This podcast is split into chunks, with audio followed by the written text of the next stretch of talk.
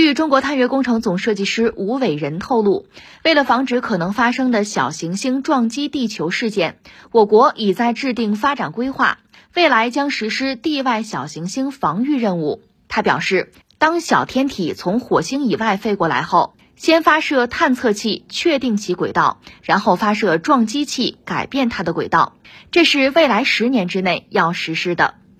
这是这个吴伟仁院士最新的一个透露，就是说，在未来十年内，我们会实现地外小行星的防御任务。呃，如果简单点说，大概是这么一个状况。他描述的嘛，就是说从火星以外吧，如果有小行星飞过来，那我们呢会先发射一个探测器去确定它的轨道，就把它的状况搞清楚，然后发射撞击器改变它的轨道，就完成整个这个过程。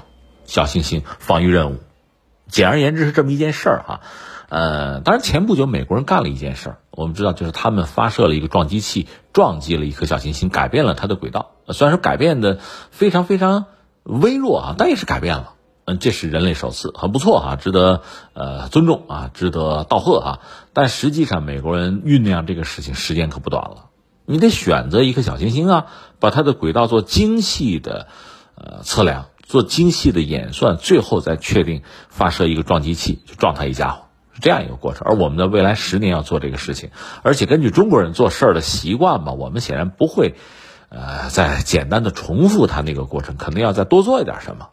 这就我们要说的就是这个。你看，呃，吴院士讲了，呃，其实如果发现小行星在地面上，用这个探测设备、望远镜啊、雷达也可以做观测。但是我们不止于此，我们要发射一个探测器上去，确定它的轨道，在天上确定它的轨道，然后我们再发射撞击器去让它偏离轨道。我们要做的就要更复杂、更精确啊，或者说是呃更完善一些。我们这么来讲，就说到中国人，我们的太空时代已经开启了。前不久你看。在珠海航展上，我们曾经再次看到南天门计划，那是在上次珠海航展已经展示过了啊。另外，我们还看到什么呢？比如那个什么玄鸟啊、白帝啊、空天战斗机的模型啊，这都已经有了。呃，它恐怕不是简单的吹个牛啊、拍个科幻大片，不是这个意思。它是有很多现实的技术和概念作为依据的，是在这些现实的技术概念的基础之上发展起来的。它是具有某种可行性的，具有某种现实意义的。我觉得这是很关键的，不是凭空的吹牛了。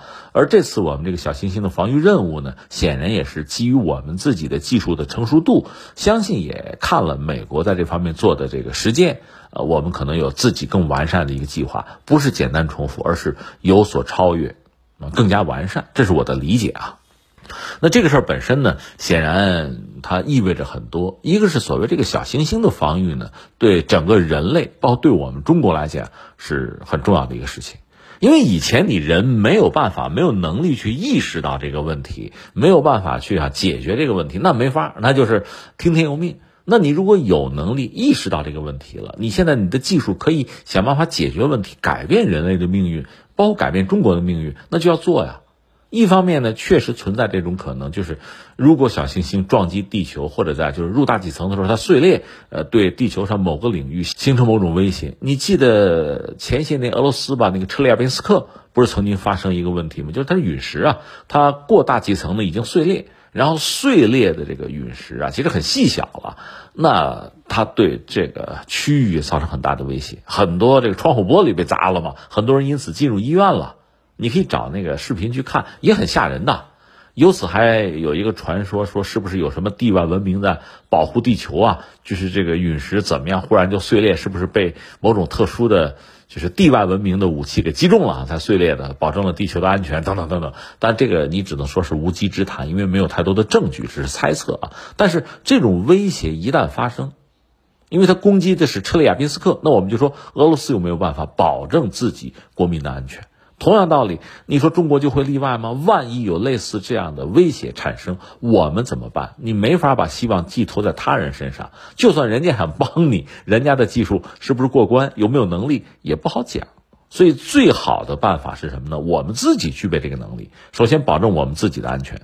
如果真的有什么小行星撞击地球啊，就类似的威胁，包括什么陨石、陨铁啊，碎裂之后有可能砸到我们某个区域，我们能拦截，我们能保护自己。然后呢，就是中国作为一个大国要履行大国责任，你可以帮别人，只要你有这个能力，你是可以帮别人的。我还曾经设想过，比如说中国将来可以有自己真正的公海舰队，倒不是说航母怎么样，跟美国人不是一码事儿。我们可以搞这种就是弹道导弹防御系统，把它现代化。航母甚至可以为这样的舰船护航的啊，就是说我们我们自己的朋友都可以由它打造一个保护伞。如果真的遭遇到什么弹道导弹的攻击，它可以把我们的防御啊，这个防御圈往外推，在公海上嘛，可以推几千公里是没有问题的。那我们会获得另外的更加的安全，道理就是这个道理。而且我们要说在技术上，你比如说什么小行星防御哈，它其实有的时候触类旁通。呃，你比如像这个战区导弹防御系统，就对方来袭的弹道导弹，我能够监控，甚至在它的版图上。它发射我就能监控到，然后呢，导弹的这个发射之后的上升段，啊，它这个出大气层再入大气层，整个这个轨道我可以推算，我可以提前进行几轮的拦射，就拦截呀。最后它一旦真的是突破拦截到了我脑门上，我怎么办？我是有一整套的，就是预案的，是有的。同样道理呢，对于这种小行星，我们要做这种防御，做这种拦截，其实大同小异。只不过小行星呢是天外来客嘛，所以刚才我们说，除了在地面上我们要有呃监控的网络，你比如这个把我们自己的就是天文望远镜，呃相应的这个雷达，我们把它做一个整合，形成一个预警网络啊，可能还不够，我们需要在天上，在太空也要打造自己的监控站点，就是把雷达、把望远镜搬到太空上去，这个我们能做到。你看现在我们目前我们打造的这个空间站，其实就具备这个能力。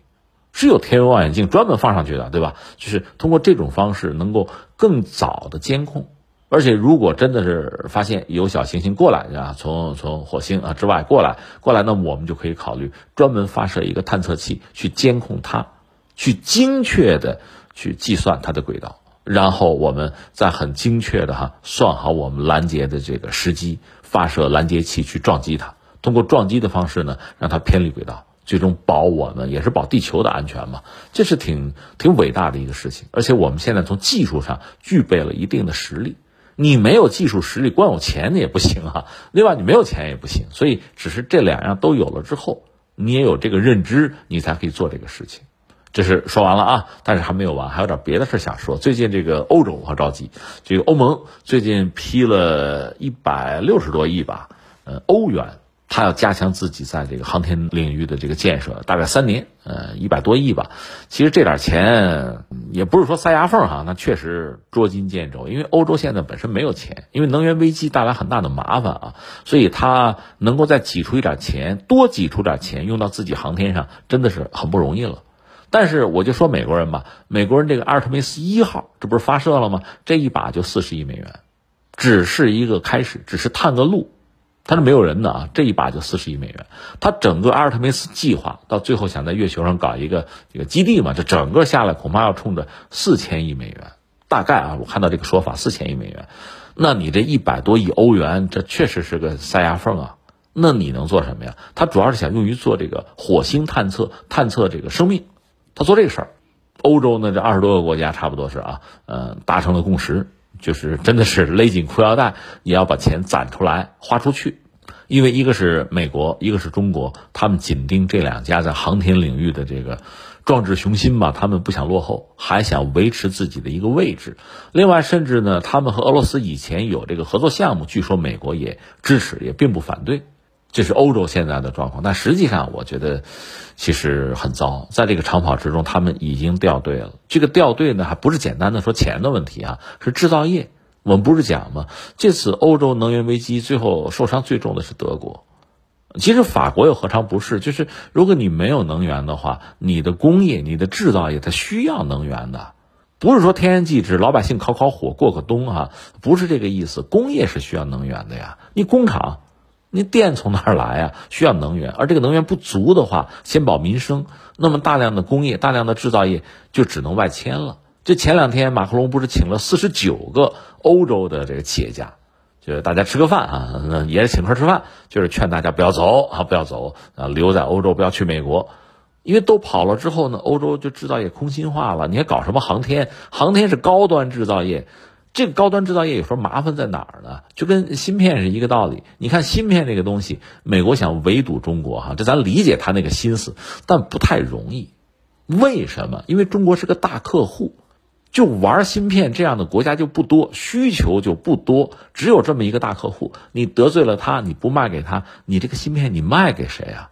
同样道理，欧洲你说航天确实是高端的制造业，火箭、卫星啊、飞船这些东西，这些东西需求是很小的。它不像什么大白菜啊、冰箱，不是这些东西，甚至汽车是吧？家家都可以有。航天这玩意儿我不需要，对吧？你你卖给谁去啊？所以本身它是很高端，就是需求就很小，投入又很大。你没有足够的钱，你没有高端的制造业，你的材料不达标，你玩不成。他现在面对的是这样一个问题，所以整个欧洲不管说是经济衰退了，或者说制造业空心化、外迁了，都会直接影响你这个高端的制造业，影响你的航天。那你就靠别人吧，你可以考虑跟俄罗斯合作、跟中国合作，或者说上美国的飞船都可以。但你越是那样做，对他越形成依赖，那你自己这个东西就越不行，这是挺悲剧的事情。所以现在欧洲等于说也是想再挣扎一下，再搏一搏。但你那一百多亿欧元，你搏个什么呀？这是挺可悲的一个事情。就是你眼看着它衰落，他们自己很清楚啊，不甘心呐，也想再搏一下嘛，再投入一下。但你能砸的就这点钱了，就这个样子。所以一方面中国在高歌猛进，另一方面欧洲你看着它确实在走下坡路，这是没办法的事情。不是你你给他打打气或者你笑话他，不是这个概念，是他真不行了，就这样。那接下来还有一件事，我必须提一下。时至今日，对太空的探索，现在这个竞争是白热化。欧洲人还有一招啊，或者说我们要关注这个问题，就是规则制定。你在半导体 IT 这个行业，欧洲其实也落后了。人家想办法是什么呢？个人隐私，对吧？拿个人隐私说事儿啊。那我们要制定规则，通过制定规则呢，对美国和中国的企业，我给你套个紧箍咒，对吧？我得有自己的话语权，通过这种方式刷我的存在感。这不失为一个策略，对吧？所以未来在这个太空的探索啊，在这个领域，不管是什么小行星的问题，还是深空探测呀，啊，火星生命啊，就所有这些，相信欧洲人还要想办法，要去在制定规则的领域要占有一席之地。而在这个领域，特别是像这个月球科研站这个领域，美国不是也要上去吗？中国也要上去啊！中国是国际的，美国呢也是拉了几十个盟友，搞了一个圈子。那他那个带有独占的性质、垄断的性质，就是未来在规则制定方面，恐怕那就是腥风血雨、唇枪舌剑，在这个领域会有很激烈的博弈，咱们走着瞧。